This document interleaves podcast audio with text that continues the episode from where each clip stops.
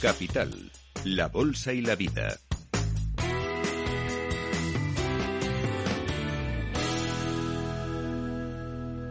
Seguimos en Capital, la Bolsa y la Vida en una mañana en la que las bolsas europeas siguen subiendo en torno al medio punto porcentual y se están analizando, la verdad es que muchos resultados empresariales, como ya venimos contando desde primera hora de la mañana, entre ellos los de Repsol, que se están recogiendo con descensos, aunque hemos conocido muchísimos más, como los de Nestlé, Renault, en fin.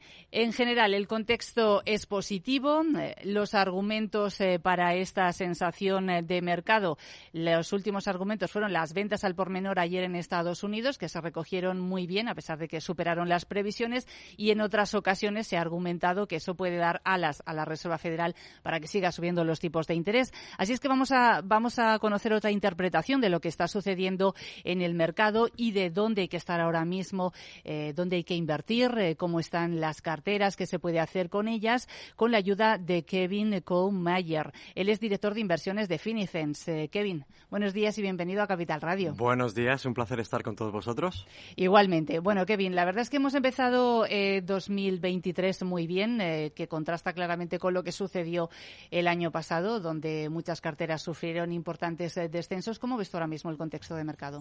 Pues un reverso eh, absoluto, ¿no? Veníamos de un año con mucha incertidumbre, con unas inflaciones muy elevadas, con desconocer el impacto que iba a tener una subida de tipos tan acelerada a nivel global eh, y el impacto que iba a tener, eh, como decía, en el crecimiento económico, ¿no? Y eso, pues, eh, parece que se ha puesto en un segundo plano en, en, el comienzo de año. Las revisiones de crecimientos económicos van al alza, eso es a nivel global, tanto por el lado de China, Estados Unidos e incluso de Europa y eso está dando alas, eh, de alguna manera, a, los mercados, ¿no?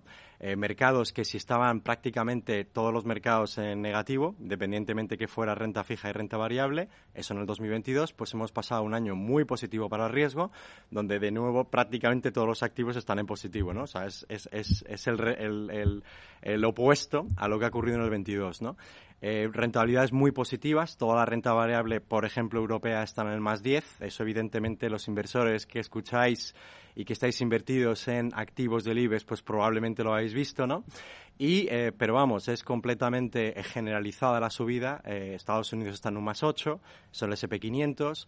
Si nos vamos a otras regiones geográficas, a pesar de no haber estado tan elevadas como quizás Europa o Estados Unidos, que lideran el, el mercado bursátil a nivel global, también tenemos eh, rentabilidades positivas en, por ejemplo, Japón, emergentes, o incluso el Pacífico.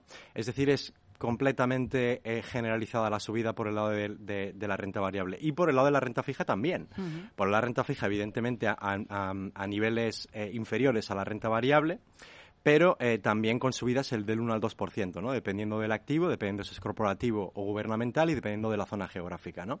Es decir, un año muy positivo para mercados, donde es bueno recordar eh, para aquellos inversores de medio largo plazo que hay que estar invertido. Hay que estar invertido porque desconocemos siempre el futuro, ¿no?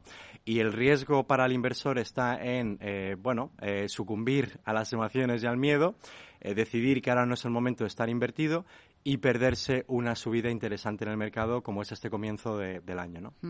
Bueno, Finicens es un gestor automatizado de inversiones, un conocido como RoboAdvisor. Ya aquí en Capital Radio hemos hablado en numerosas ocasiones eh, sobre ello. ¿Cómo se puede aprovechar este ambiente tan positivo ahora mismo? Eh, nosotros entendemos que tenemos el, el, vehículo perfecto eh, para todo tipo de ciclos y de momentos bursátiles. ¿no? ¿Por qué? Porque tenemos una estrategia eh, globalmente diversificada, es decir, una estrategia global que no localizada en un mercado específico que quizás pueda hacer peor que otros mercados, por lo tanto uno no tiene que decir si tiene que estar invertido en Europa o en Estados Unidos o en Japón o en el Pacífico. segundo, al, estar, al tener esa elevada diversificación, eh, lo que hace es que eh, en momentos de incertidumbre, en donde pueda haber movimientos rápidos de mercado, pues uno tiene esa seguridad de poder, digamos, eh, tener esos, esas herramientas para poder, de alguna manera, no tener que sucumbir, ¿no? a caídas significativas que puedan llegar a ocurrir en, en, en, en, en mercados o activos específicos. Y tercero, el hecho de la decisión, ¿no? La decisión es, es clave. Es decir, ahora mismo los inversores están pensando en qué invertir en el año 2023, pues nosotros entendemos que es el vehículo perfecto para poder acumular patrimonio en el largo plazo, precisamente porque eh, uno no tiene que decidir qué, en qué invertir, ¿no? Uno de los impactos que ha tenido la subida de tipos a nivel global es que la volatilidad ha vuelto. O sea, es decir, en la última década, al haber imprimido y al haber puesto tipos de intereses tan bajos, existía poca volatilidad. Es decir, la pregunta en los últimos 10 años es cuánto dinero has acumulado, no si has no, necesariamente de si, has elegido el mercado con ganancia o con pérdida y en la próxima década, con una, una, volatilidad más elevada, tener una diversificación suficientemente grande hace que precisamente uno, el riesgo de equivocación sobre un gestor o un activo concreto, pues se elimine. Por lo tanto, es eh, una inversión eh, de, fácil, eh, fácil de comprender y que da una un, y que aumenta esa probabilidad de éxito en el largo plazo. ¿no? Kevin, hemos comentado al inicio que 2022 fue un año bastante complicado. De hecho, ahí las carteras, eh, por los datos eh, que nos eh, que tenemos sobre la mesa, tuvieron unos resultados negativos en torno al 12%. Supongo que este año, lo que llevamos de año, las carteras van mejor, ¿no? Eh, totalmente. Eh, nosotros reflejamos eh, lo, que, lo que está ocurriendo en los mercados globales, ¿no? Y entonces los mercados globales, al ser tan positivos, al final nuestras carteras reflejan ese hecho, ¿no? Rentabilidades que tenemos entre el 3% para la cartera conservadora hasta el 6% la cartera más atrevida, es decir, en media estamos hablando de una rentabilidad del 4,5% y sin necesidad de tener que estar en un, como digo, en un activo específico, en un mercado específico, ¿no? Es decir, es, es, es muy probable que si los mercados siguen de esta manera, pues podamos eh, optimizar eso y llegar a, a, ritmos más elevados, ¿no? Como bien dices, el año pasado fue un año eh, negativo, eh, una rentabilidad alrededor del 12%, que ya eh, esperamos que con esta ruptura, con este enero-febrero positivo, pues podamos ponerlas a, un lado ¿no? y seguir esta, esta tendencia alcista. ¿Y este tipo de inversión a través de fondos indexados o planes de pensiones también indexados, para qué tipo de, para qué perfil de inversor es adecuado?